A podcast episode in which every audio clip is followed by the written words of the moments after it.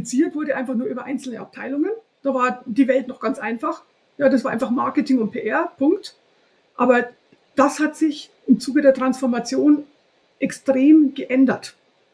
Ein Unternehmen ist als Ganzes ein kommunizierender Organismus. Hat sich die Aufgabe von Kommunikation und Content im Zuge der Digitalisierung und der Transformation wunderbar entwickelt. Aber genau das ist eben auch die Herausforderung.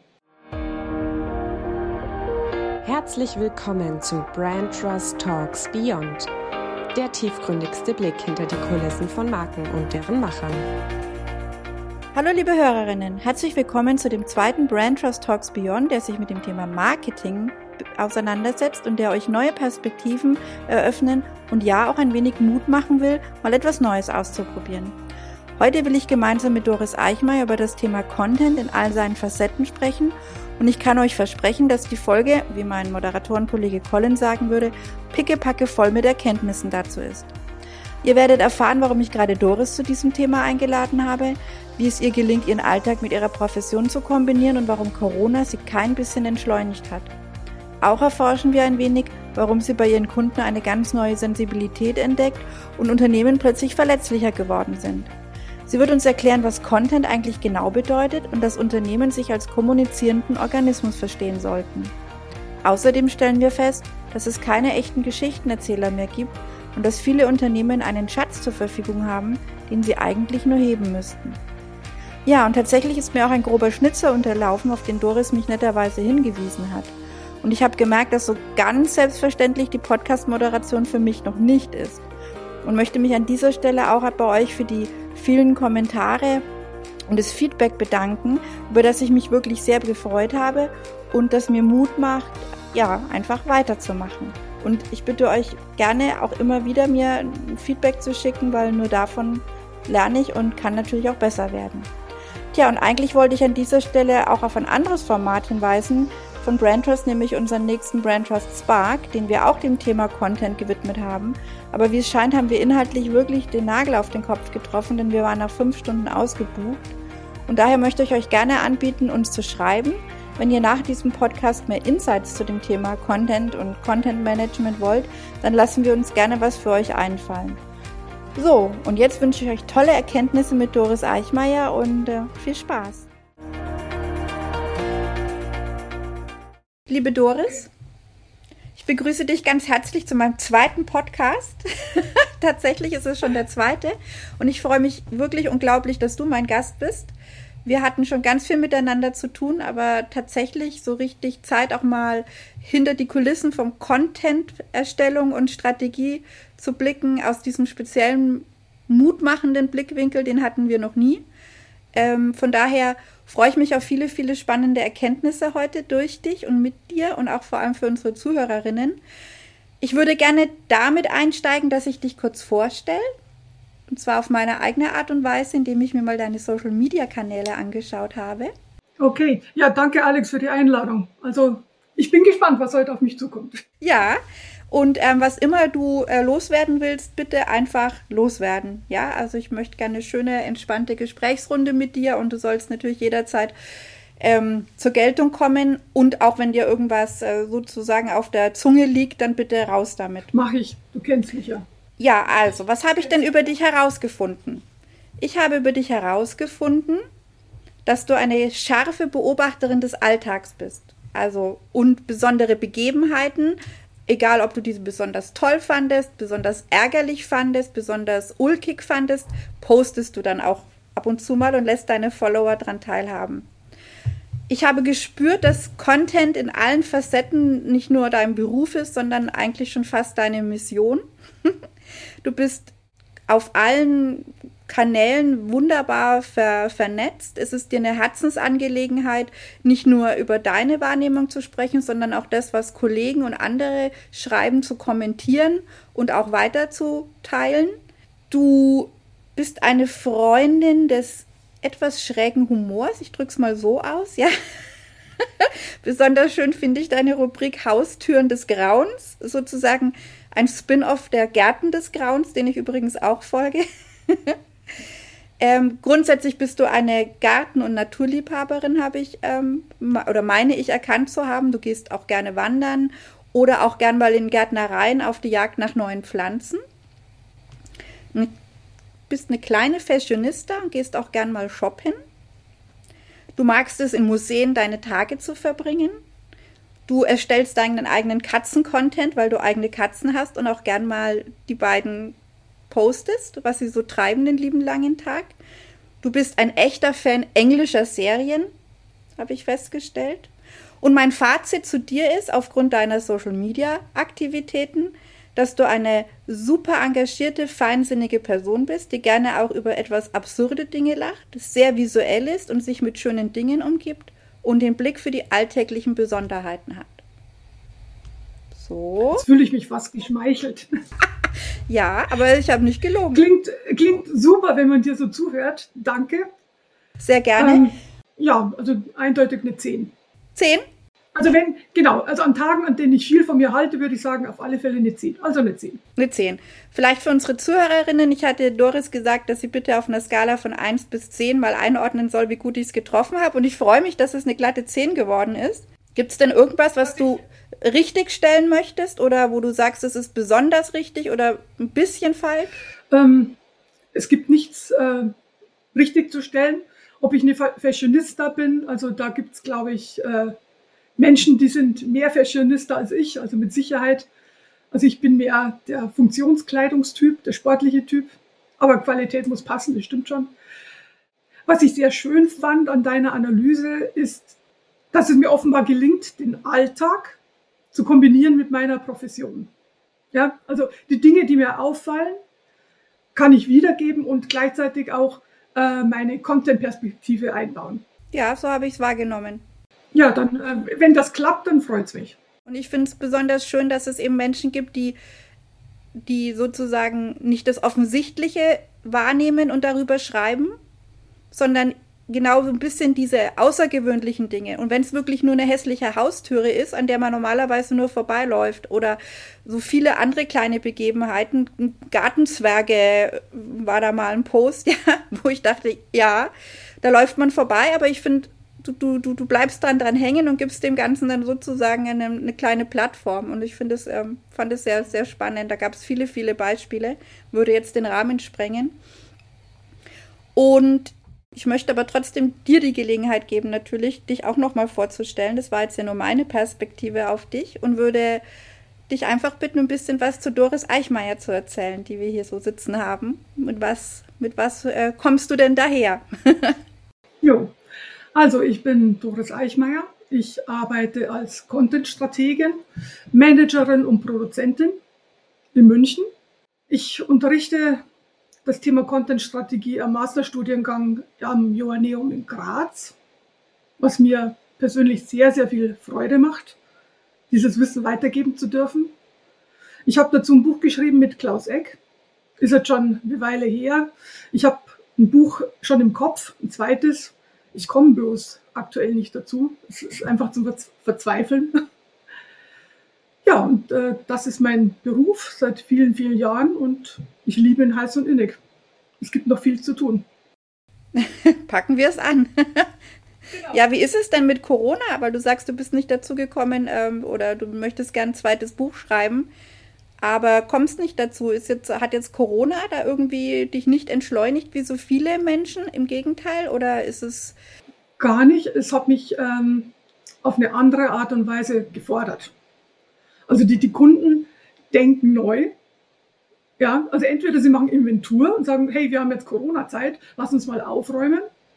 Oder sie sagen, hey, jetzt haben wir endlich mal die Zeit, um ein bisschen umzusortieren.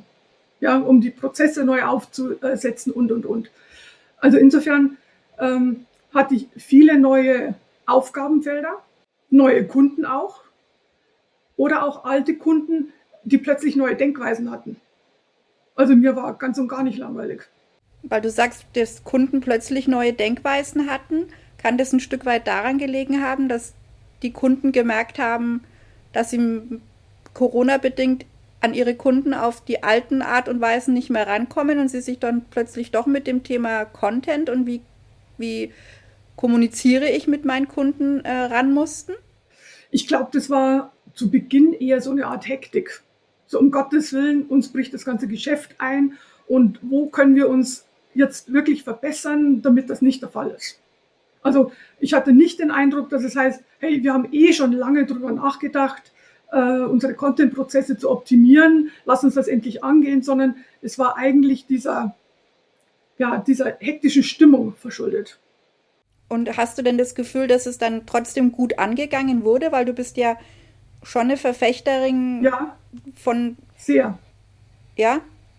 Also ja, weil ich ähm, festgestellt habe, dass viele Unternehmen auf eine gewisse Art und Weise verletzlich wurden. Ja, also vorher hatten sie also ihre festen Strukturen und es hat irgendwie alles funktioniert und plötzlich standen sie vor einem echten Problem. Und ich als externe Beraterin habe da plötzlich eine Art Offenheit und Sensibilität äh, kennengelernt, die für mich schon neu war. Ja, also sie waren zugänglich, sie waren sensibel, sie waren bereit für neue Vorschläge. Ja, also im Grunde aus content-strategischer Sicht war die Corona-Zeit schon sehr wertvoll. Das heißt, sie hat geholfen, auch mal so alte Denkmuster vielleicht aufzubrechen und vielleicht auch dafür zu sorgen, dass die Leute mutig genug waren, auch mal neue Wege zu gehen in der, in der Situation, wo es vielleicht auch ja notwendig war, weil die alten Wege nicht mehr funktioniert haben? Oder die alten Ansprachen nicht mehr richtig waren? Ich hoffe, dass es so ist. Also ich, ich, ich ähm, glaube nicht, dass die Unternehmen, zumindest die, die ich betreue, wieder back to basics gehen. Ja, also als wäre nichts gewesen. Äh, das glaube ich nicht. Ähm, aber ich, ich habe den Eindruck, dass erstmal die Corona-Zeit genutzt wurde, um ein bisschen zu testen, erste Schritte zu gehen in eine neue Richtung. Ähm, und sofern das dann einigermaßen gut funktioniert, äh, bleibt ein Unternehmen dann natürlich dabei und äh, geht nicht wieder zurück in so in diese normalen Hierarchieprozesse oder äh, feste Jobzuschreibungen der einzelnen Mitarbeiter und und und. Also ich habe da sehr viel Offenheit erlebt im letzten Jahr, was ich persönlich als sehr angenehm empfand. Ja, ja, ich bin ja große Verfechterin der, der, der These, dass es etwas mehr Mut braucht heutzutage auch im Marketing, um, um eben Dinge voranzubringen und, und auch vielleicht gegen verkrustete Strukturen und Hierarchien anzugehen. Und ich glaube, dass Corona natürlich da schon große Unterstützung war, weil die Geschwindigkeit, mit der das da war und die Endgültigkeit, mit der gewisse Entscheidungen getroffen wurden, eben seitens der Regierung mit Lockdowns etc., hat nicht den Raum gegeben, lange äh, hierarchische Schleifen zu durchlaufen oder Abstimmungsprozesse, sondern da musste man teilweise sehr schnell handeln. Und das hat natürlich ein bisschen dem ganzen Tür und Tor geöffnet, dass man auch mal was ausprobieren konnte. Auch weil man irgendwo nicht so viel zu verlieren hatte, vielleicht, weil das andere ja einfach auch gar nicht ging. Hm, nicht nur das. Also einerseits konnte man äh, ein bisschen testen, Schritte in neue Richtungen gehen, aber gleichzeitig, was ich festgestellt habe, was für mich genauso wichtig ist, ist, dass die Unternehmen begonnen haben, Analysen zu betreiben. Also sie haben den Mut gehabt, mal in die Vergangenheit zu sehen oder ihre Content-Performance äh, zu analysieren. Ist die eigentlich gut? Ist die eigentlich schlecht? Und das ist etwas, was im normalen Business gern unter den Tisch fällt, einfach weil es Zeit kostet, weil es teuer ist. Ja, sowas wie ein Content Audit, eine Konkurrenzanalyse, ähm, ja, Interviews mit, mit äh, Konsumenten. Das sind alles Dinge, die werden oft nicht gemacht, weil sie einfach zeit- und kostenintensiv sind. Und im vergangenen Jahr hatte man die Muße dazu. Ich würde dich gerne mal was fragen. Wie definierst du denn Content? Also sag mir mal was oder auch unseren Zuhörerinnen, was ist denn Content? Wenn du es jetzt mal mhm. zusammenfassen müsstest oder eine Wikipedia-Erläuterung abgeben müsstest. Also wenn du da zehn Leute befragst, kriegst du 300 Meinungen. Ich, ich möchte gerne deine Berufe. Ne? Für mich also ich bin Informationswissenschaftlerin und für mich ist ganz klar, ähm, Kommunikation basiert auf einen Absender, auf einen Adressaten. Zwischen den beiden gibt es einen Kanal und durch diesen Kanal werden Inhalte in gewissen Formaten weitergeleitet, also Content. Mhm. Sprich, Content ist ein absolutes Muss für jede Kommunikation. Keine Kommunikation ohne Content. Content ohne Kommunikation ist auch äh, Unsinn. Das bedeutet aber, dass Content nicht nur etwas ist für die Marketingabteilung, sondern für jeden einzelnen Menschen sogar. Jeder, der kommuniziert, kommuniziert Content. Wenn ich einen Vortrag halte, dann habe ich meine Stimme, ich gebe Inhalte weiter mit meiner Stimme, ich habe PowerPoint-Slides, dann habe ich die Website, ich habe zig verschiedene Formate, mit denen ich Content transportiere. Und das ist für mich deswegen so wichtig, weil oft auch äh, gedacht wird, Content Design rein digitales Thema, ist es nicht. Es ist genauso ein analoges Thema. Es geht um Kommunikation und um, um die Unterstützung der Kommunikation. Also ist streng genommen der Geschäftsbericht eines Unternehmens genauso Content wie, ich sage jetzt mal, die Gebrauchsanweisung. Richtig. Und das heißt, aus deiner Wahrnehmung, mal, wie ist es denn heutzutage in Unternehmen? Ist denn dieses Bewusstsein dafür da, dass eigentlich an ganz, ganz vielen Stellen Content produziert wird? Und wie klappt aus deiner Wahrnehmung auch dieses Zusammenspiel, dass eben diese einzelnen hm, Personen in Unternehmen, die Content produzieren, auch zusammenarbeiten und sich überlegen, okay, wie, wie kann man das nutzen? Ähm, weil das ist für mich sozusagen in meiner, in meiner Wahrnehmung, wie du das jetzt so sagst, könnte das für mich das Hauptproblem auch sein, dass da ja wieder diese ganzen leider oft vorhandenen Silos existieren, dass der eine nicht mit dem anderen reden will, dass man sich nicht in die Karten schauen lassen will, dass man auch nicht will, dass der andere vielleicht sagt, pff, alter Hut haben wir schon gemacht oder kritisiert oder irgendwas. Und dass natürlich diese, diese ganzen menschlichen Eigenschaften in Unternehmen, ja, das menschelt da ja doch meistens und Befindlichkeiten, am Ende eigentlich dafür sorgen, dass es nicht eine, einen gemeinsamen Content gibt, sondern halt jeder für sich und das nicht auf das Unternehmen einzahlt. Mhm. Ja, das ist äh, schon, schon so. Es ist ein wichtiger Punkt. Ähm, man darf auch nicht vergessen, dass nur weil ein Unternehmen einen Content-Strategen hat, dass er oder sie derjenige ist, diejenige ist, die allen, für allen Content verantwortlich ist. Also eine Strategin gibt eine Zielrichtung vor, äh, begleitet Menschen oder Abteilungen bei der Realisierung. Aber ähm, Content ist Aufgabe einer jeden einzelnen Abteilung. Nicht nur von Marketing oder Vertrieb oder von PR. Also es ist nicht nur ein Thema für die Öffentlichkeitsarbeit. Was ganz, ganz wichtig ist, ist, dass natürlich auf jeden einzelnen Mitarbeiter auch Content zunehmend eine Rolle spielt. Also das bedeutet, früher kommuniziert wurde einfach nur über einzelne Abteilungen. Da war die Welt noch ganz einfach. Ja, das war einfach Marketing und PR, Punkt. Aber das hat sich im Zuge der Transformation extrem geändert. Ein Unternehmen ist als Ganzes ein kommunizierender Organismus. Und, dements und dementsprechend brauchst du Content oder zumindest das Talent, dich mit gutem, geschickten Content gut ausdrücken zu können. Und da, das trifft auf jeden einzelnen Mitarbeiter zu.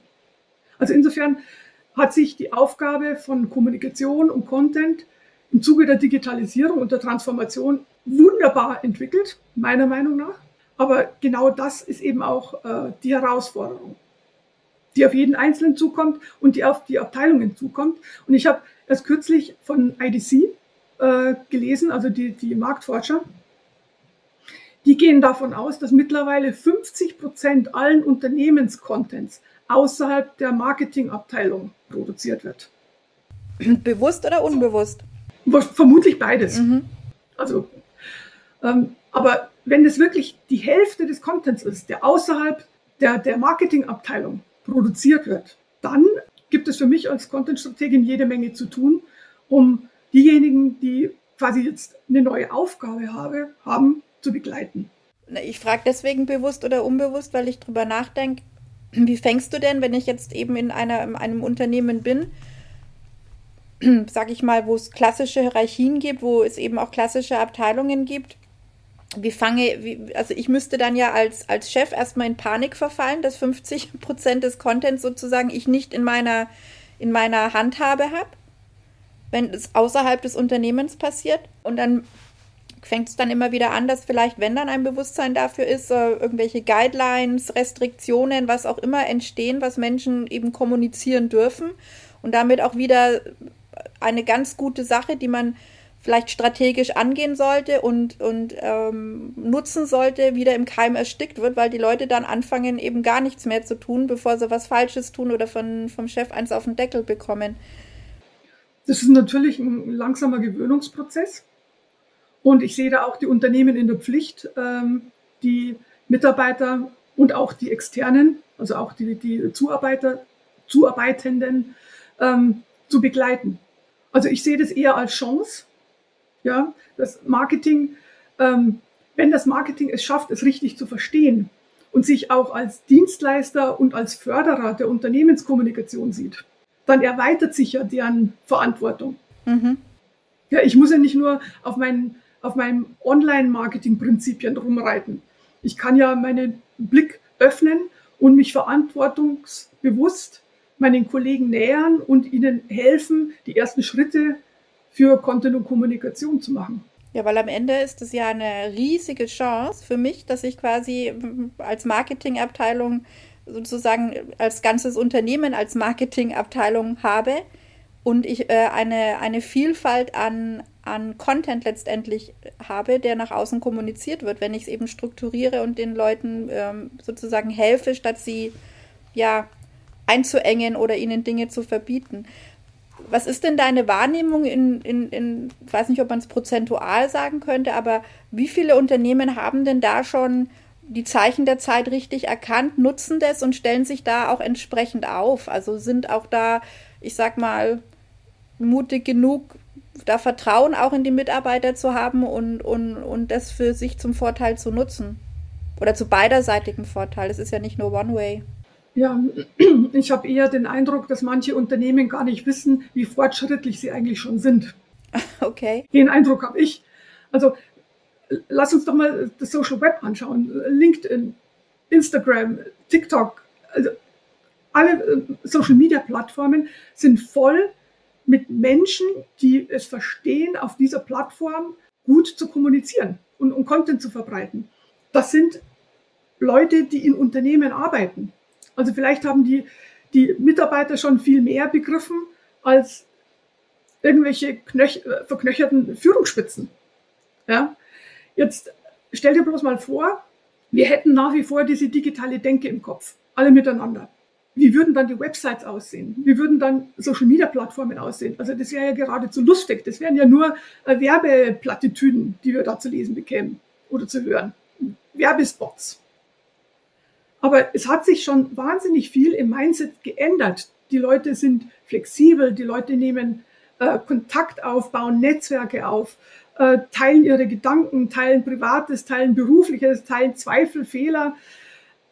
Es ist wirklich fantastisch zuzusehen, wie Menschen sich innerhalb ihrer Netzwerke mit ihren Themen bewegen.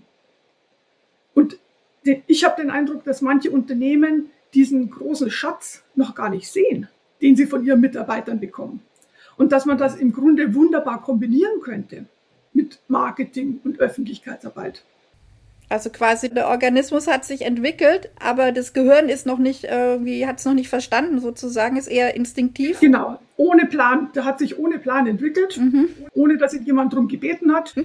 Und, und äh, ja, und die Führungsspitze muss sich halt daran gewöhnen, dass sie wirklich einen lebenden, kommunizierenden, agilen Organismus zu managen hat. Ja. Ja, das ist ein sehr spannendes Bild und ich glaube, du hast auch tatsächlich recht. Da gibt es, äh, das kannst du, glaube ich, auch gar nicht aufhalten. Das ist natürlich Social Media zum Teil schon schuld, aber es hat, hat glaube ich, mehr Gutes als Schlechtes. Leider ist das Schlechte immer das, was sozusagen die, die Entscheider daran hindert, das Gute zuzulassen, weil sie so viel Angst haben vor möglichen äh, theoretischen äh, Shitstorms oder was auch immer passieren kann, dass sie das Gute eben nicht zulassen können. Das ist äh, was, was ich auch immer beobachte. Da ist auch langsam schon Bewusstsein da, aber da fehlt noch so ein bisschen der, das, ja, einfach mal auch die, den Leuten das Vertrauen schenken, dass sie es auch gut meinen mit dem Unternehmen und nicht schaden wollen. Mhm. Also wenn, wenn die Unternehmensspitze er, erkennt, was was für ein Schatz dieses Unternehmen hat, allein durch die Kommunikation der einzelnen Mitarbeiter, äh, würde ich persönlich mir wünschen, dass sie versucht, diesen Mitarbeitern dann beizustehen bei ihrer Weiterentwicklung in der Kommunikation. Also nicht nur machen lassen oder dann irgendwie mit Regeln ums Eck kommen. So, äh, wenn du für mein Unternehmen kommunizierst, dann muss das und das und das stattfinden. Also nicht mit Erwartungen kommen, sondern mit einem, wie kann ich dir helfen, wie kann ich dich fördern, lass uns doch vielleicht mal dein Themenfeld abstecken. Du hast nämlich viele Parallelen mit, mit deinem Kollegen XY. Also ähm, da, wie gesagt, sehe ich äh, die Unternehmen in der Pflicht, ihre Mitarbeiter äh, zu unterstützen, damit sie ihre eigene Stimme finden und auch ähm, das Content-Format, das zu ihnen passt. Weil nicht jeder ist jetzt mal eine Rampensau, sage ich mal. Also, also es gibt Leute, die hauen ihre Posts raus auf LinkedIn und Facebook ohne Ende. Und es gibt Leute, die finden das nicht gut, die äh, sind auf der Suche nach was anderem. Dagegen spricht auch überhaupt nichts. Ja, man muss sich ja nicht auf Social Media einschießen. Man kann auch sagen, du, ich bin lieber der im Hintergrund, lass mich die Infografiken machen. Oder äh, ich wäre gern der Manager des Glossars, weil ich bin eigentlich ein sehr analytischer Mensch. Ja, und dieses Miteinander entwickeln von potenziellen Content- und Kommunikationsfeldern, das erwarte ich mir von Unternehmen. Die sollten wirklich ihre Mitarbeiter an die Hand nehmen und ihnen so, ja, miteinander so perfekte Aktivitätsinseln entwickeln. Hat ja auch mehrere positive Auswirkungen. Auch der Mitarbeiter fühlt sich natürlich wertgeschätzt. Das ist dann wieder auch was, was seine persönliche Entwicklung natürlich auch vorantreibt und auch im Unternehmen ähm, wahrgenommen wird.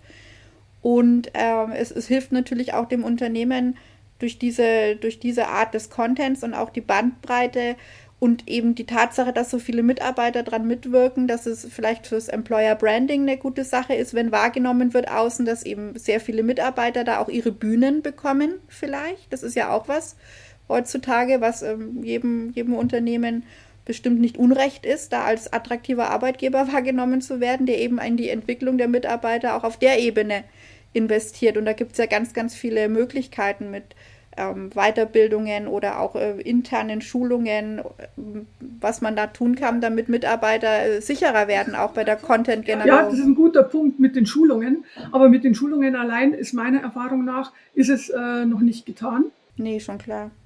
Also äh, die Begleitung als solches ist wichtig. Und das ist jetzt nicht nur ein unternehmensspezifisches äh, äh, Problem oder Auffälligkeit, das ist auch bei mir an der Uni so. Also ähm, die Studenten sitzen in den Vorlesungen und bekommen Input. Aber letztendlich setzen tut sich das ganze Wissen in dem Moment, in dem sie äh, Projektarbeiten schreiben müssen, die Masterarbeit verfassen müssen. Ähm, das bedeutet für mich, eine, ein ständiges Auge auf die Studenten zu haben. Also nicht einfach nur mich vorne hinzustellen und äh, einen Vortrag zu halten und dann äh, hinterher äh, die Masterarbeit zu benoten, sondern es ist wirklich ein ständiges Begleiten und miteinander sprechen. Ja, aber das, das können, also ich, ich bin Fan von einmal so Initialschulungen, damit man einfach mal alle wissen, worum es geht, alle den gleichen Wissensstand haben, vielleicht auch ja, gleiche Mechaniken, Routinen oder sowas kennen und dann natürlich so ein bisschen ins einzelne Coaching gehen. Wie du schon gesagt ja. hast, der ein, eine, der ne, kann sich besser so ausdrücken, der andere besser so, der andere weiß nicht, wie er an ein Thema rangehen soll, aber wenn er es mal hat, dann legt er los. Der andere legt los und kann es irgendwie nicht verdichten. da gibt es ja auch die unterschiedlichsten Ausprägungen. Also dann da so eine ständige Begleitung, wo halt Stück für Stück feingeschliffen wird, letztendlich, bis halt auch jeder sein Medium, seinen Kanal und seine Ausdrucksweise gefunden hat. Ja. Letztendlich. Und äh, was auch wichtig ist zu verstehen, ist, Content macht Arbeit. Ja. Also wenn das Management davon ausgeht, Content wird nebenher produziert, dann ist das problematisch. Content macht richtig viel Arbeit. Und jedes Unternehmen, das für Content bezahlt, weiß, wie teuer Content ist, gerade weil er so aufwendig ist. Und ähm, also ich, ich habe so, so eine Studie gelesen, nach der 50 Prozent des Content-Budgets in die Herstellung von Content investiert wird. Ja, also da wissen Unternehmen schon längst, wie aufwendig Content ist. Also kann ich von meinen Mitarbeitern nicht erwarten, dass sie das nebenher machen.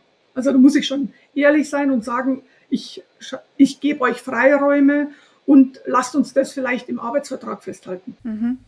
Ja, bin ich voll bei dir. Das ist, ähm, wird halt unterschätzt, weil man es selber nicht tut und weil tatsächlich aber Content halt so undefiniert ist oder äh, in jedem Unternehmen halt was anderes ist. Für die einen ist Content immer nur ein paar Produktfotos mal posten. Ja, und für die anderen ist äh, Content richtig gut recherchierte Artikel oder Blogbeiträge oder sonst irgendwas. Und ähm, für, für manche die ist es gar nichts, weil die nicht mal Lust haben, sich mit Social Media zu befassen und meinen, sie brauchen das nicht. Ja, also es sind ganz unterschiedliche, glaube ich, Ansätze und Verständnisse dafür da, was Content eigentlich ist und wie viel Arbeit es macht. Ich glaube, am meisten Arbeit macht es ja das Ganze zu, ähm, ich sage jetzt mal, orchestrieren.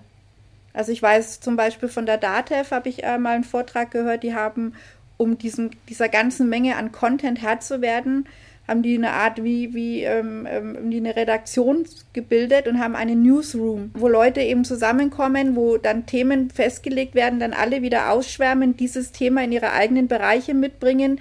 Natürlich dann jeder Bereich eine eigene Wahrnehmung, eine andere, andere Perspektive hat zu diesem Thema und dann wird es wieder zusammengeführt und, und dann wird es eben auf die Kanäle verteilt. Und ich glaube, das ist natürlich die ziemlich beste mit Herangehensweise. Aber da ist auch ein hohes Verständnis dafür da, was Content ist und was der bewirken kann. Und sowas auch nur in also Dativ ist ein Vorzeigebeispiel ja, auf alle Fälle. Und sowas in, auch nur an, glaube ich, könnte man in jedem Unternehmen in irgendeiner Form abbilden, sobald es, also muss jetzt nicht so aufwendig sein, aber das Bewusstsein muss dafür da sein, letztendlich. Mhm. Mhm. Wobei man da, wenn man, wenn man äh, Richtung Newsroom denkt, nicht vergessen darf, dass das keine taktische Schleuder sein darf. Mhm. Also irgendjemand hat eine Idee und dann wird irgendwie rausgeballert, ähm, sondern dass dieser Newsroom auch auf content-strategischen Regeln basiert. Ja. Also wirklich mit, mit Ziel, was will ich erreichen, ähm, auf welchen Kanälen, wen will ich wann, wie stark ansprechen, ähm, gibt es Kampagnen, gibt es keine Kampagnen und so weiter und so fort. Also das Ganze braucht ein strategisches Fundament. Ja, und dieses strategische Fundament leitet sich ja in der Theorie, jetzt bin ich wieder Brand Trust, ja eigentlich aus der Marke und dem, der Markenstrategie ein Stück weit ab. Was es ja, glaube ich, ganz oft nicht tut. Also ich glaube, viele Unternehmen haben eine Marke und nehmen sich als Marke wahr haben auch eine Markenstrategie, aber diese Übersetzung, dass ich meine Content-Strategie ein Stück weit auch an meine Markenstrategie oder dass meine Markenstrategie sozusagen den Rahmen vorgibt für meine Content-Strategie, diese Übersetzung ist nicht überall der Fall. Und ich, wenn ich deine Artikel teilweise so lese und deine Posts, dann ist das auch deine Wahrnehmung. Das habe ich jetzt nicht genau verstanden. Was hast du gemeint? Ich meine, dass die Content-Strategie ja sozusagen, da, da überlegst du dir ja, wen will ich ansprechen, ähm, mit was, mit welchem, mit welcher Nomenklatur vielleicht, mit welcher Tonalität gehe ich in welchen Kanälen an meine Zielgruppe heran. Oder mache ich mir ja auch Gedanken, wenn ich meinen Richtig. Content herstelle. So. Und damit ich das weiß und es zu meinem Unternehmen passt und sprich zu meiner Marke, musste ich ja ein bisschen meine Content-Strategie auch an meine Markenstrategie anlehnen. Das sollte ja schon bestenfalls übereinstimmen. Also hier, hier die Balance zu finden zwischen Content-Strategie und äh, Konsumentenbedürfnissen mhm. ähm, ist eine wirkliche Herausforderung, auch aktuell noch. Und zwar aus folgendem Grund, beide Blickrichtungen werden eigentlich gern vergessen. Mhm. Also ich sage es mal überspitzt, ähm, Leute wollen Content produzieren, dann schauen sie was, äh, nach den Google-Rankings, schauen, was die Konkurrenten so machen und äh, dann geht's los. Und dann wird geballert. Mhm. Ja, das bedeutet, sie machen sich weder Gedanken über ihren, ihre Marke, über ihren Charakter und sie machen sich auch keinen Gedanken über die Konsumenten, die im Grunde angesprochen werden sollen. Ja, also man kann überhaupt nicht sagen, ähm, man ist aktuell konsumentenfixiert. So ist es nämlich auch nicht. Also wenn, wenn ein Unternehmen konsumentenfixiert wäre, würde es ständig Interviews führen mit Content-Konsumenten und abfragen, wie kommt dieser Content bei euch an? Gut, schlecht, habt ihr irgendwas nicht verstanden? Was vermisst ihr? Äh, was ist alt, was ist neu, was ist super, was ist schlecht? Und das Unternehmen müsste sich genauso gut fragen, passt denn der Content, den ich da raushau, Tag ein, Tag aus, passt der zu meiner Marke? Beziehungsweise habe ich überhaupt eine? Also so geht es ja schon mal los. Ja. Ähm, also wer, wer, bin ich, was für einen Charakter habe ich und wie will ich, welch, welchen Auftritt will ich hinlegen? Mhm. Wie will ich erscheinen? Und diese beiden Komponenten so im Balance zu halten, ist wirklich noch eine Herausforderung und die haben noch nicht alle drauf. Was, was ist denn dann so das Gängige, was du erlebst, wo du dann auch sagst, ja, das wird jetzt dann aber schwierig? Ähm, der Fokus ist wahrscheinlich auf den Kundenbedürfnissen und nicht so sehr auf der Marke und dem Charakter sozusagen. Mhm. Da hatte ich erst äh, gestern äh, einen Austausch mit einem ehemaligen Mitstudenten von mir. Äh, und da fiel das Wort Content-Watte. Ja. Also das ist äh, Content, der halt einfach produziert wird, um irgendwie einen Blog voll zu stopfen oder ähm, ja, weil man halt meint, man muss Content produzieren, um möglichst alle anzusprechen. Und der Effekt ist dann halt einfach Content, der oberflächlich ist, der nicht in die Tiefe geht, der nichts Besonderes hat, also der nicht informativ ist, nicht unterhaltsam, also so Lala-Content. Ja, Content-Watte. Das stimmt, den habe ich mir sogar rauskopiert, den Beitrag. Der Content, der mangels Qualität und Charakterschwäche nur ein formgebender Füllstoff wäre, braucht ja auch einen Namen. Wie wäre es mit Content-Watte, genau. Exakt. Und da wollte ich nämlich noch sagen, okay, was ist denn Charakterschwäche im Hinblick auf Content? Aber das ist jetzt quasi, wenn ich das richtig verstanden habe, dass das ich eben dem Content keine Charaktereigenschaften mitgeben kann, weil ich nicht den Charakter meiner Marke sozusagen im Content wiederfinde oder widerspiegle. Genau. Also, ähm, also jetzt im idealen Zustand würde ich sagen, jedes Content-Stückchen muss die Marke transportieren. Du erkennst bei IKEA sofort, das ist IKEA-Content zum Beispiel. Oder bei Oatly. Wenn du bei denen auf der Website bist, da denkst du dir, okay, ich kann gar nicht woanders sein. Das muss Oatly-Content sein. Also die beherrschen die Brand Language aufs Beste. Und das ist natürlich die hohe Kunst, nicht nur Content zu produzieren, sondern auch in Themenauswahl und Stimme Content anzubieten, der exakt zum Unternehmen passt. Ja, ich, also Content ist ein verdammt wichtiger Markenkontaktpunkt. Und äh, wer das vergisst, schade. Also dann versäumt er was. Ja, das, das, ist, das ist richtig. Und es ist tatsächlich, äh, wie du sagst, es, es gibt einfach, da müsste ich, gibt einfach Content, also Stücke, wo ich sage, da müsste ich jetzt nicht mal ein Logo dazu haben. Da weiß ich einfach, von welchem Unternehmen das ist. Und das ist ja dann eigentlich schon diese Wiedererkennung ohne Logo, sondern nur aufgrund von Wordings oder von, von, von dem Stil, wie geschrieben wird. Das ist natürlich schon ja wirklich die hohe Kunst, aber ähm, ist natürlich dann sehr, sehr dicht und macht ja auch was mit den Menschen, die das lesen, ne? weil es ist, wirkt, es wirkt wirklich so, als ob ja ein, ein, ein, ein Charakter zu dir spricht. Das ist tatsächlich so. Also ist auch irgendwo ja. auch was, wo ich, wo ich sage, das ist ja ähm, Content soll ja nicht nur Wissen vermitteln, es soll ja auch irgendwo eine Emotion vielleicht auch ansprechen oder irgendwas stimulieren, was über das reine Wissen oder den Fakt hinausgeht. Wenn ich an, an weil das war auch eine, ein, ein Satz, den ich irgendwo äh, gelesen habe. Tom Fishburne, weiß ich nicht, den kennst du bestimmt, der macht diese schönen Cartoons. Ja. Der hat geschrieben, Content baut Beziehungen auf, Beziehungen bauen Vertrauen auf. Vertrauen treibt Umsatz voran. Und das würde ich jetzt, glaube ich, so unterschreiben. Sehr schön. Und vor allen Dingen, ähm, zeigt, dass, dass man den Beziehungsaufbau mit Content langfristig denken sollte. Das ist ein ganz, ganz wichtiger Punkt, äh, denn aktuell wird ungefähr äh, drei Viertel des Contents mit, äh, für kurzfristige Ziele, also für Lead-Generierung etc. pp. Äh, Rankings investiert und nur ein Drittel und weniger als ein Drittel in Imageaufbau, Markenaufbau. Mhm. Ein Fünftel, glaube ich sogar. Also es ist wirklich sehr, sehr wenig und wenn jemand wie Tom Fishburne darauf aufmerksam macht, dass man das Ganze auch äh, wirklich langfristig denken muss, dann kann ich das nur unterschreiben. Finde ich gut. Ja, ist ja leider oft so, dass äh, Content oft tatsächlich so offensichtlich ein Ziel hat, nämlich diese Sales- oder Lead-Generierung. Hm. Und dass es aber so in your face halt einfach oft nicht funktioniert, sondern dass ich da auch erstmal mehr lesen will, nochmal was anderes vielleicht lesen will oder hören will, einfach tatsächlich ein Vertrauen aufbauen möchte. Oder weiß auch gar nicht, ob das bewusst passiert, wenn ich jetzt an mich als Konsumentin denke, eher unbewusst, ähm, dass ich sage, oh, der Newsletter ist aber spannend oh, den lese ich beim nächsten Mal auch wieder und beim übernächsten Mal freue ich mich dann vielleicht schon drauf, weil wirklich schöne Inspirationen drin sind. Und dann irgendwann denke ich, ach guck, die haben auch Webinare oder Produkte oder irgendwas, die schaue ich mir jetzt auch mal an. Aber ich glaube, so vom ersten Mal, wenn dann zu, zu sehr schon vermittelt wird, dass es jetzt nur darum geht, mir ein Produkt anzupreisen, habe ich kein Vertrauen aufgebaut. Also ich glaube tatsächlich, dass das äh, auch unterschätzt wird, dass Content auch ein Beziehungsaufbau ist und nicht ähm, nur jetzt irgendwie Produkte an den Mann zu bringen oder eine Dienstleistung zu verkaufen. Ja, das ist ein ganz wichtiger Punkt. Also du kannst Content nicht ohne Kommunikation denken. Mhm. Also wer meint, mit Content Kommunikation vermeiden zu können und trotzdem viel Umsatz zu machen, der hat das also die Kraft des Content überhaupt nicht verstanden. Aber sag mir mal so, weil manche deiner Posts sind so richtig so, wie soll ich sagen, fast schon verzweifelt nicht im, im Sinne von, dass du verzweifelt bist, aber so, ich, ich, ich spüre da raus, dass du so traurig bist, dass da so wenig dieses Bewusstsein schon dafür haben. Also kannst du mal so eine Quote abgeben? Wie viele haben es denn verstanden aus deiner Erfahrung? Weil da ist ja so viel Potenzial, was da auch drin steckt. Weil die meisten tun ja, tun ja schon was. Also da tue ich mich jetzt mit Prozentzahlen wahnsinnig schwer. Gefühl. Aber, und ich, ich weiß auch, dass sich wahnsinnig viel bewegt hat, gerade im letzten Jahr. Mhm. Aber ich würde mal so sagen, die, die Hälfte kann noch ordentlich dazulernen. Mhm. Aber wie gesagt, also höchst unzuverlässig meine Schätzung. Ja.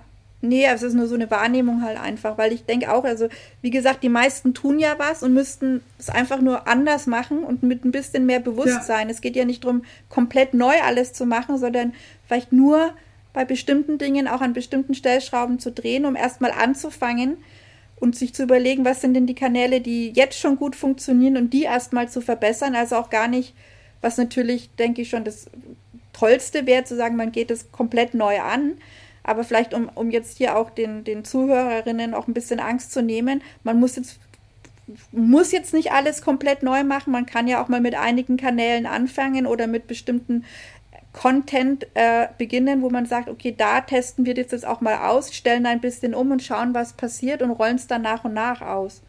Hm. Das ist auch gar nicht der Sinn. Also wenn, wenn jemand sagt, okay, wir brauchen jetzt eine Content-Strategie und ähm, verbessern unser Content Marketing, dann bedeutet das nicht, dass man von vorne anfängt. Also man fängt in kleinen Schritten an und man arbeitet immer mit dem Content, den man aktuell hat.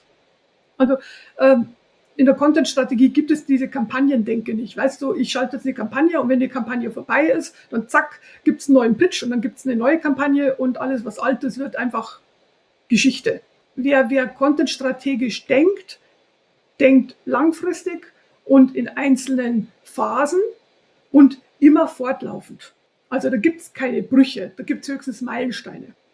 Ja. Es ist eine Entwicklung. Und äh, ich kann, also genau wie du sagst, also ich kann nur jedem die Angst nehmen. Ähm, es ist ein wunderbar schöner Job, eine sehr reizende Aufgabe. Jeder kann etwas beisteuern. Man muss halt nur drüber nachdenken, was, was mag ich, was liegt mir, worauf habe ich Lust wo bin ich kompetent und wovon lasse ich lieber die Finger. Ähm, das ist erstmal der wichtigste Schritt für jeden Einzelnen.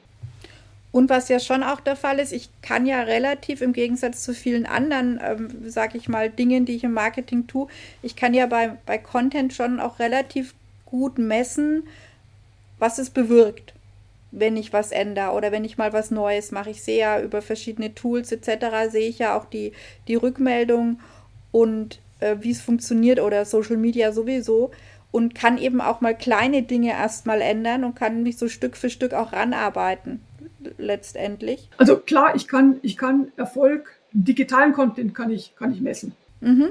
Aber sowas wie eine Broschüre auf, der, auf dem Messestand, jetzt mal platt ausgedrückt. Nein. Oder ein Imagevideo. Ähm, also einfach Content, der nicht direkt irgendeine einen Call to Action auslöst der hat auch seine Wirkung, aber du kannst es nicht testen. Na gut, da müsste man so machen, wie du vorhin gesagt hast. Einfach mal die Leute auch wirklich fragen, wie fandet ihr denn den Imagefilm? Den neuen, Exakt. den anderen mal, bisschen oder sowas. Aber das ist ja. auch was, wo leider in den Unternehmen, was ich schade finde, der, da fehlt auch ein bisschen der Mut, einfach mal zu fragen, weil also wir haben die Erkenntnis tatsächlich, wir fragen unsere Kunden oft zu neuen Dingen. Die fühlen sich super geehrt teilweise, dass wir sie um ihre Meinung fragen. Keiner denkt, ja, wieso fragt ihr uns? Das müsstet ihr doch am besten wissen. Im Gegenteil. Und es ist so viel Schönes, was man da erfährt. Und teilweise ja nicht nur zum Imagefilm, sondern man bekommt ja auch noch so im Gespräch ganz viele andere Informationen. was auch wieder eine, eine, schöne Art der Bindung mit dem Kunden ist und auch eine schöne Art, äh, Dinge zu erfahren. Also ja, auch das kann man mal als neuen Weg gehen, der gar nicht so, so ähm, teuer ist. Hängt sich einfach mal ans Telefon und fragt. Ne? Ja, und das ist auch eine neue Form der Kommunikation, die es früher in dieser Intensität nicht gab. Mhm. Das stimmt. Einfach so dieser lockerflockige, direkte Austausch mit einzelnen Stakeholdern, wie es so schön heißt. ja. ja, also schön unprätentiös, direkt, offen, transparent. Wunderbar. Ja, und ich habe sofort eine Rückmeldung und kann eben, wie gesagt, dann auch, auch wenn es negatives Feedback ist oder wenn es irgendwas ist, wo man sagt, das kann man vielleicht noch besser machen, dann kann man es ja eben besser machen und kann den nächsten Imagefilm schon wieder ein bisschen anders machen. Und ja, äh, man muss aber man muss aber auch dazu rechnen können, dass zum Beispiel Blogartikel, auch wenn sie nicht besonders gut ranken, beispielsweise in dem Moment, in dem ich zum Beispiel auf einer Konferenz auf diesen Artikel angesprochen werde, mhm. dann ist das ein Geschenk. Und es gehört im Grunde in die Erfolgsskala mit aufgenommen. Mhm. Oder Journalisten rufen an, weil sie irgendwelchen, irgendwelche Themen auf der Website gelesen haben, die sie spannend fanden. Das sind Dinge, die tauchen in keiner Datenanalyse auf aber sind natürlich genauso wichtig. Also die bitte nicht vergessen. Das vergessen Online-Marketer gern. Solche Erfolge. Ich weiß, was du meinst. Das sind diese vielen kleinen Dinge, die eben nicht messbar sind, diese Umkehrrentabilität sozusagen. Ich weiß, worauf du hinaus willst. Das ist leider immer die, die Krux, dass man das nicht messen kann. Ja, ich äh, verstehe dich. Doris, ich habe festgestellt, weil wir sofort in das super spannende Thema eingestiegen sind und da es bestimmt noch ganz viel dazu zu sagen gibt, ich würde gern kurz trotzdem mal unsere Ritualfragen ähm, mit dir oder dir stellen, weil sonst würde ich äh, sozusagen ein Ritual, und die sind ja auch sehr schön und gewöhnt, ähm, durchbrechen und das möchte ich nicht. Und dir zwei Fragen stellen. Also vorgestellt hast du dich ja schon. Und ich würde gern noch von dir wissen, was denn deine Lieblingsmarke aus deiner Kindheit ist. Ja, also da habe ich lang überlegt. Ich komme eigentlich aus so einem markenfreien Haushalt. Mhm. Ähm, aber es gibt tatsächlich eine, die hat mich über viele Jahre begleitet, ohne dass ich sie jetzt ins Herz geschlossen habe. Aber sie war halt einfach präsent. Das war Ariola. Kennst du Ariola, die Schallplattenfirma? Ja, ja, ja. Das ist schon so alt, das hieß nicht Label, das hieß Schallplattenfirma. Ja. Ariola. Die war wirklich überall. Ähm, die haben so Samplers rausgegeben, Disco-Hits war für mich ganz wichtig. Ähm, dann eine Freundin, also ich habe auch äh, Privatbezug, weil eine Freundin der Familie Starbetreuung gemacht hat für Ariola. Und die hat uns immer in die, diese Disco-Show reingebracht mit Ilja Richter. Und das saß ich da mit zwölf oder 13 Jahren mit roten Backen und habe mich gefreut, dass Bonnie M., der, der Bonnie M-Tänzer vor mir die Beine geschwungen hat. Ich glaube, jetzt sind die Millennials schon raus mit Ilja Richter und Disco, aber ich kenne es noch, ja. Ja, hey, aber Ariola, das war irgendwie dieses Ariola-Jahrzehnt. Die waren wirklich überall. Die haben angefangen erst mit so Schlager, Mireille Mathieu und Howard Cup, nee, äh, ja, äh, so die Liga ungefähr, ähm, und haben sich dann ausgebaut zum weltweiten Unternehmen. Mhm. Und jetzt ist Ariola, ich habe äh, aufgrund deiner Frage nochmal äh, nachgesehen, wieder ein relativ kleines Label spezialisiert auf Schlager. Mhm. Was ich ja, ich bin kein Schlagerfan, aber ich fand es interessant, weil Ariola back to the roots gegangen ist. Also die haben als Schlager Schallplattenfirma angefangen und sind jetzt ein Schlagerlabel. Okay. So, und äh, die Logos haben sich stark geändert. Mittlerweile hat das Logo irgendwie sowas von so einem, von so einem Blumendünger.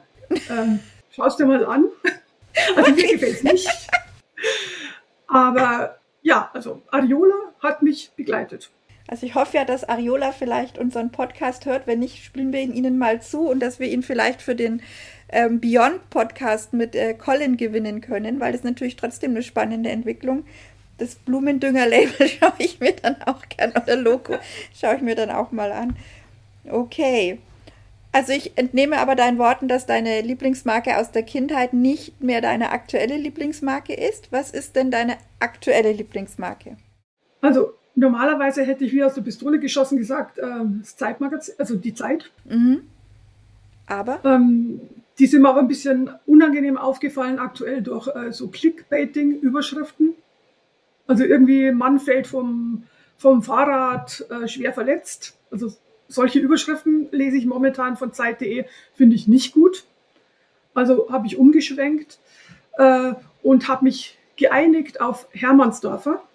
Hermannsdorfer ist ein Bio-Lebensmittellabel, hat zehn Filialen in München, also ist lokal, mhm. ähm, ist aber auch kaufbar in allen Bioläden in Deutschland.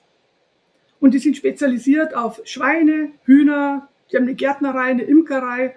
Und entstanden ist diese Marke in den 80ern auf einem Hof in der Nähe von meinem Heimatort, drei Kilometer weiter weg.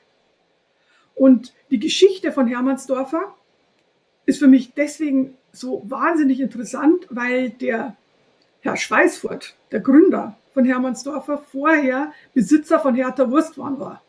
Ach. Also der hatte einen Konzern mit über 5000 Mitarbeitern und hat sich irgendwann mal gedacht, jetzt Moment mal, wenn wir die Tiere schon umbringen müssen, sollten wir uns eigentlich verantwortlich dafür fühlen, dass, es, dass sie ein glückliches Leben haben. Hat Hertha verkauft an Nestle und hat sich dann in den Bauernhof gesetzt, in der Nähe von meinem Heimatort und hat Hermannsdorfer aufgebaut. Also wirklich in Gummistiefeln, Schweinezucht, Imkerei, so das ganze Programm. Und das hat sich dermaßen toll ausgewachsen, dass das halt jetzt nicht nur ein produzierendes Gewerbe ist, sondern dieser Hof lebt. Da gibt es Feste, da gibt es Märkte, da gibt es Führungen. Am Wochenende kommen Familien aus München mit ihren Kindern und, und, und sehen sich die Schweine an. Es gibt Spazierwege mit angelegter Kunst. Also Hermannsdorf als Marke lebt.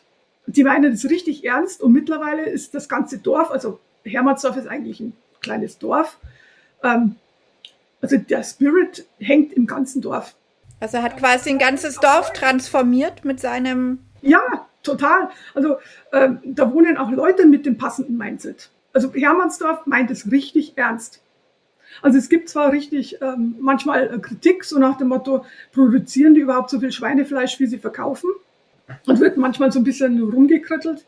Aber für mich ist das einfach eine absolut glaubwürdige Marke.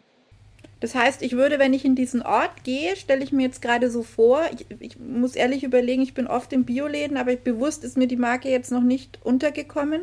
Würde ich das spüren? Würde ich das überall erkennen? Würde ich das so, sozusagen, ist das, ist das Dorf auch die Mission? Also tragen die das mit? Sehe ich das überall? Weil das wird, da würde ich echt mal hinfahren, nur um das zu erleben. Ja. Mhm. Also was das Design anbetrifft, glaube ich, könnten sie noch ein bisschen mehr äh, zulegen. Okay. Also die, die Verpackungen, da gebe ich dir recht. Mhm. Aber in dem Moment, in dem du Hermannsdorf kennst, äh, achtest du drauf. Okay. Das wäre mal ein schöner Tagesausflug. Doris, ich würde dir gerne noch äh, die Frage des letzten Podcast-Gastes von Colin stellen. Und die passt gerade, ich sag mal, wie die Faust aufs Auge.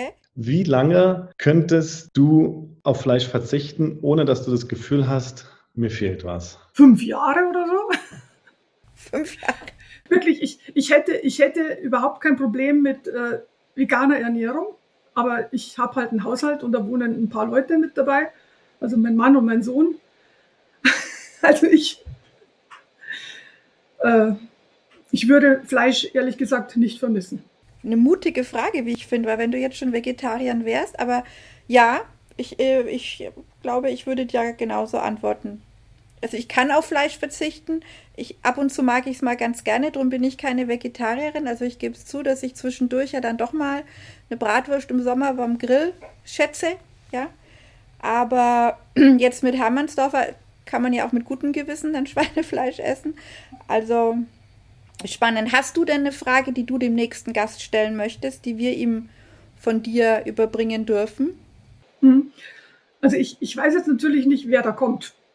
Ob das. Ähm, Wissen wir auch noch nicht. Aber wenn es jemand ist, der in einem Unternehmen arbeitet, dann würde mich interessieren, ob auf welche Art und Weise er schon mal Kontakt hatte mit einer Content-Strategie. Also im Idealfall sagt er, ja klar, ich hatte da schon ein paar Workshops, ich lege nächste Woche los. Oder er sagt, äh, Content-Strategie noch nie gehört. Okay.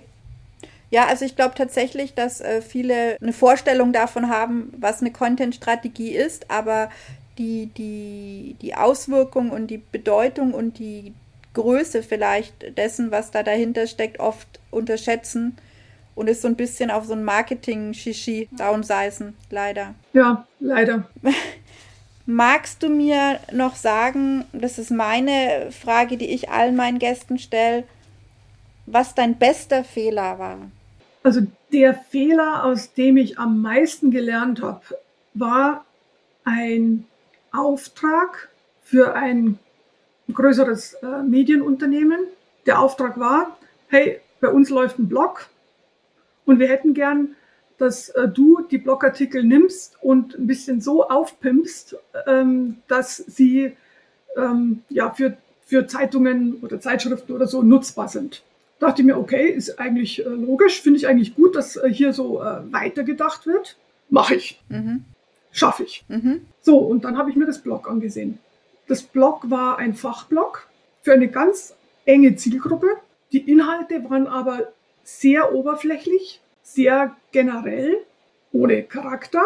Also es stand im Grunde nichts drin.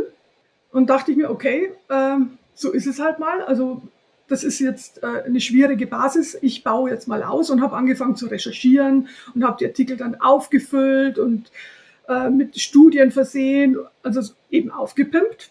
Und der der Erfolg war, dass mein Auftraggeber beleidigt war. Weil ich habe ja quasi seine Texte komplett verändert. Ich hätte eigentlich, und das war mein Fehler, aus dem ich viel gelernt habe, ich hätte von vornherein sagen müssen, tut mir leid, die Blogartikel tragen das nicht. Die sind nicht gut genug. Und ich hatte schon dieses Bauchgefühl, mhm. aber man denkt ja immer, ja, ist ja alles nicht so schlimm und das siehst du bestimmt falsch und es liegt bestimmt an dir, dass du irgendwie die Qualität des Blogs nicht siehst. Aber in dem Fall war es halt wirklich äh, so, dass ich mit diesen minimalen Informationshäppchen nicht ordentlich arbeiten konnte. Mhm. Und was mich dieser Fehler, also dass ich den Auftrag angenommen habe, gelernt hat, ist erstens mein Bauchgefühl betrügt mich nicht. Ja. Und zweitens, lass die Finger von Dingen, die dich nicht überzeugen. Deine, deine persönliche Grenze einfach. Also wenn es dich nicht überzeugt, dann machst du es auch nicht, weil gepaart mit Bauchgefühl ist schon ein guter Indikator, glaube ich. Ich hätte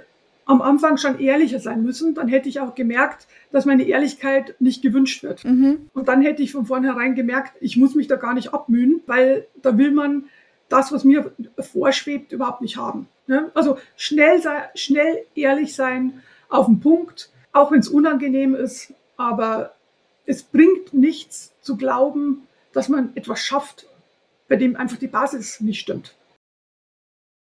Finde ich ein tolles, äh, ein toller bester Fehler, ehrlicherweise, weil ich glaube, das äh, können alle, die uns zuhören, nachvollziehen. Da hatte bestimmt jeder schon mal so eine Erfahrung. Entweder kombiniert oder das eine oder das andere. Ähm, ja, danke dir fürs, fürs Teilen.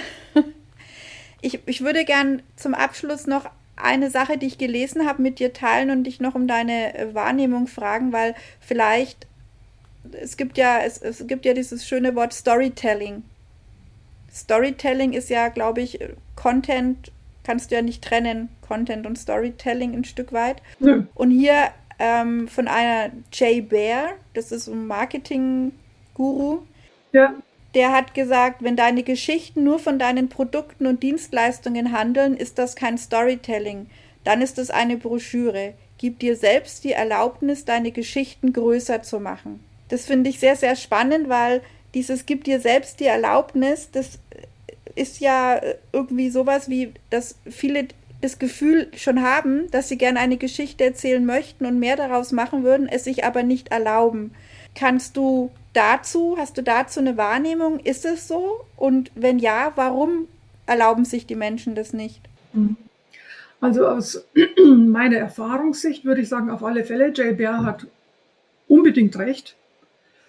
Ähm, es gilt, Themenfelder zu erobern, die das Produkt am Rande streifen. Ja, also immer mitdenken, aber nicht ins Zentrum stellen. Mhm. Schwierig ist es aber, aktuell dafür gute Beispiele zu finden.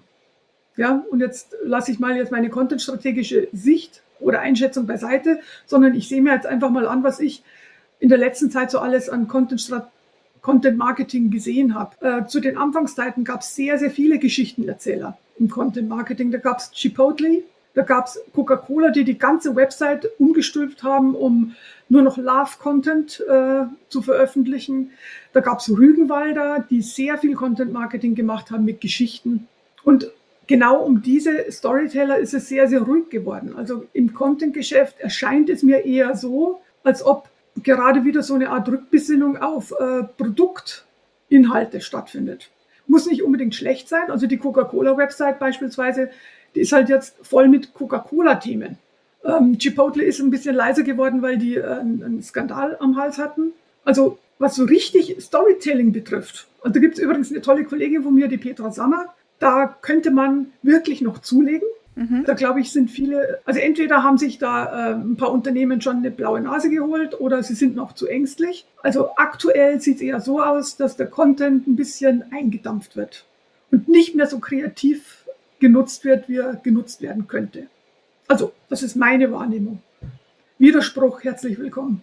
Nein, also ich glaube, die Storyteller sind weniger geworden. Wobei das ja eigentlich das äh, Schöne ist und ich fand es so ein bisschen eben spannend, dieses sich die Erlaubnis geben. Also ich glaube tatsächlich, dass gerade wieder es eher so funktional alles wird.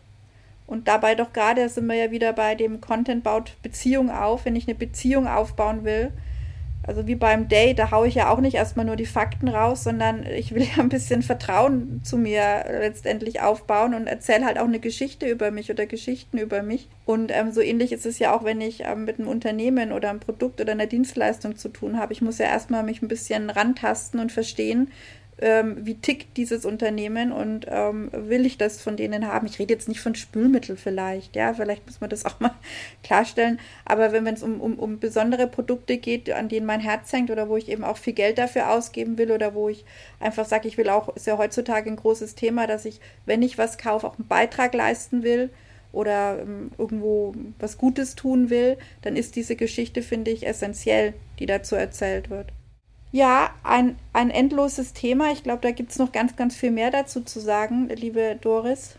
Ich danke dir sehr für deine Zeit und für deine äh, tollen Insights, die du uns gegeben hast.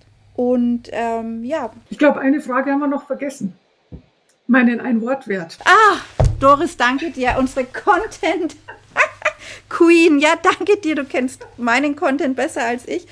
Bitte, sag mir noch dein Ein-Wort-Wert. Natürlich, um Gottes Willen ich bin gespannt. Ja, also ja, auf den lege ich nämlich Wert. Äh, ich bezeichne mich als pragmatisch. Ja. So, ähm, klingt erstmal irgendwie wenig spektakulär, aber ich habe äh, diesen Begriff wirklich ins Herz geschlossen, weil er bedeutet, ich kann äh, Theorien umsetzen in die Praxis. Ich, ich, be ich bezeichne mich als flexibel, agil. Ich kann von dem, was mir Leute an Wünschen erzählen, ähm, aus dem kann ich was stricken. Ja, also es schwingt halt Empathie mit, Flexibilität, ein hohes Maß an Aufmerksamkeit. Ich kann auch mal fünf Grad sein lassen, wenn es drauf ankommt. Ja, also so diese Mischung aus, hier müssen wir pingelig sein und hier, nun gut. Ja, wir wissen ja alle, ihr seid ja auch Markenstrategen. Also die Theorie hat oft mit der Realität wenig gemein. Ja. Und, und äh, dafür ist halt jede Menge Pragmatismus nötig, dass man das auch akzeptiert und, und vielleicht auch wertschätzt, dann darf man halt auch die Strategie nicht als in Beton gegossen sehen, sondern man muss dann auch so ehrlich sein und sagen, die Praxis formt auch die Strategie rückwärts. Dafür ist auch Pragmatismus nötig. Also ich, äh, ja, ich lege viel Wert auf Pragmatismus, weil ich einfach glaube, dass der, dass das in der digitalen Transformation eine, eine wichtige Gabe ist. Kann ich dir nur 100% zustimmen. Also A, finde ich, passt das ganz hervorragend zu dir. So wie ich dich kennengelernt habe, würde ich dir das auch alles äh, unterschreiben. Und ja, finde auch dieses schon Grenzen haben, aber auch zu wissen, wo kann ich auch flexibel agieren, damit ich am Ende zum guten Ergebnis auch komme, ohne mir und anderen auch im Weg zu stehen und es unnötig zu verkomplizieren. Aber schon trotzdem eine rote Linie, finde ich, die braucht es auch und dass man die einhält und sich da locker ein bisschen drumherum zu ähm, lavieren, denke ich. Ähm, ja, und dazu braucht es wirklich viele äh, viele Charaktereigenschaften, die du jetzt auch genannt hast, damit man sich da irgendwie ja, seinen Weg durchfindet. Finde ich schon einen spannenden Einwort wert. Pragmatisch klingt ja oft auch manchmal so ein bisschen, ähm, ja, pff, ja, ist mir auch was wurscht oder so, aber das ist es gar nicht. Also so wie du nee, es beschrieben nicht. hast. Also ich, ich, möchte, ich möchte keine Beraterin sein, die irgendwie auf Bühnen steht und äh, den Leuten ganz schlau erzählt, wie alles funktioniert und dann bin ich weg, äh, sondern ich versuche meinen Kunden zu helfen und mich, mich da wirklich einzudenken und äh, ja, also sehr, es ist ja immer ein sehr, so ein begleitender Prozess ist ja auch was, was sehr Schönes, aber auch sehr Anstrengendes. Da muss man pragmatisch denken. Ja, vor allem mit dem, was da ist, halt auch umgehen. Ne? Es ist halt nicht jeder auf dem gleichen Level, nicht jeder hat das gleiche Verständnis, nicht jeder hat den gleichen Erfahrungshorizont. Und zu sagen, diese, diese Kunst, sich darauf einzulassen und jeden auch da abzuholen, wo er gerade ist und dann weiterzuentwickeln. Und trotzdem das große Ganze dabei nicht aus dem Augen zu verlieren das ist ja das, wie ich dich auch kennengelernt habe und was ja letztendlich auch das Ziel sein sollte, finde ich. Und das ist äh, definitiv. Also da kann ich, ich, dir jetzt die Frage zurückstellen. Also siehst, siehst du mich mit dem Einwortwert? Ja, ich sehe dich 100% so. Ja. Cool. Pragmatisch, äh, ja. Ohne, ohne Komplikationen. Äh, wenn was ist, dann kriegt man auch eine, eine, eine Antwort, die einem weiterhilft. Es gibt ja Menschen, die fragst du was und dann kriegst du eine Antwort, wo du wo sich 15 neue Fragen draus eröffnen. Ich sage, hat mir nicht wirklich geholfen. Und, und am Ende ist mir immer wichtig, dass man zu einem, zu einem Ergebnis kommt, das für alle gut ist und wovon wir erst den nächsten Schritt gehen können. Ja, und wenn es auch mal Zwischenschritte sind, weil man halt eben merkt, dass der eine oder andere halt irgendwo abgeholt werden muss oder nochmal eine Runde drehen muss. Und das hat viel, viel mit, mit Persönlichkeit, auch mit Aufmerksamkeit zu tun, auch mit einer gewissen ähm, Empathie, alles, was du gesagt hast. Und da sehe ich dich 100 Prozent. Also wer es jetzt noch nicht gehört hat, ich bin großer Fan von Doris. ich sag's jetzt oh, mal ganz schön. offen. ja. Ja, lieben Dank, Doris. Ähm, hab noch einen wunderbaren Nachmittag dir. und ich danke dir für deine Zeit und deine tollen Erkenntnisse und deine Offenheit. Sehr gerne. Ja? Du kennst mich. Ja. Ich bin gerne offen. Sehr schön. Das schätze ich an dir. Gut. Dann, liebe Zuhörerinnen, auch euch einen schönen äh, restlichen Tag, was auch immer ihr gerade macht. Und over and out.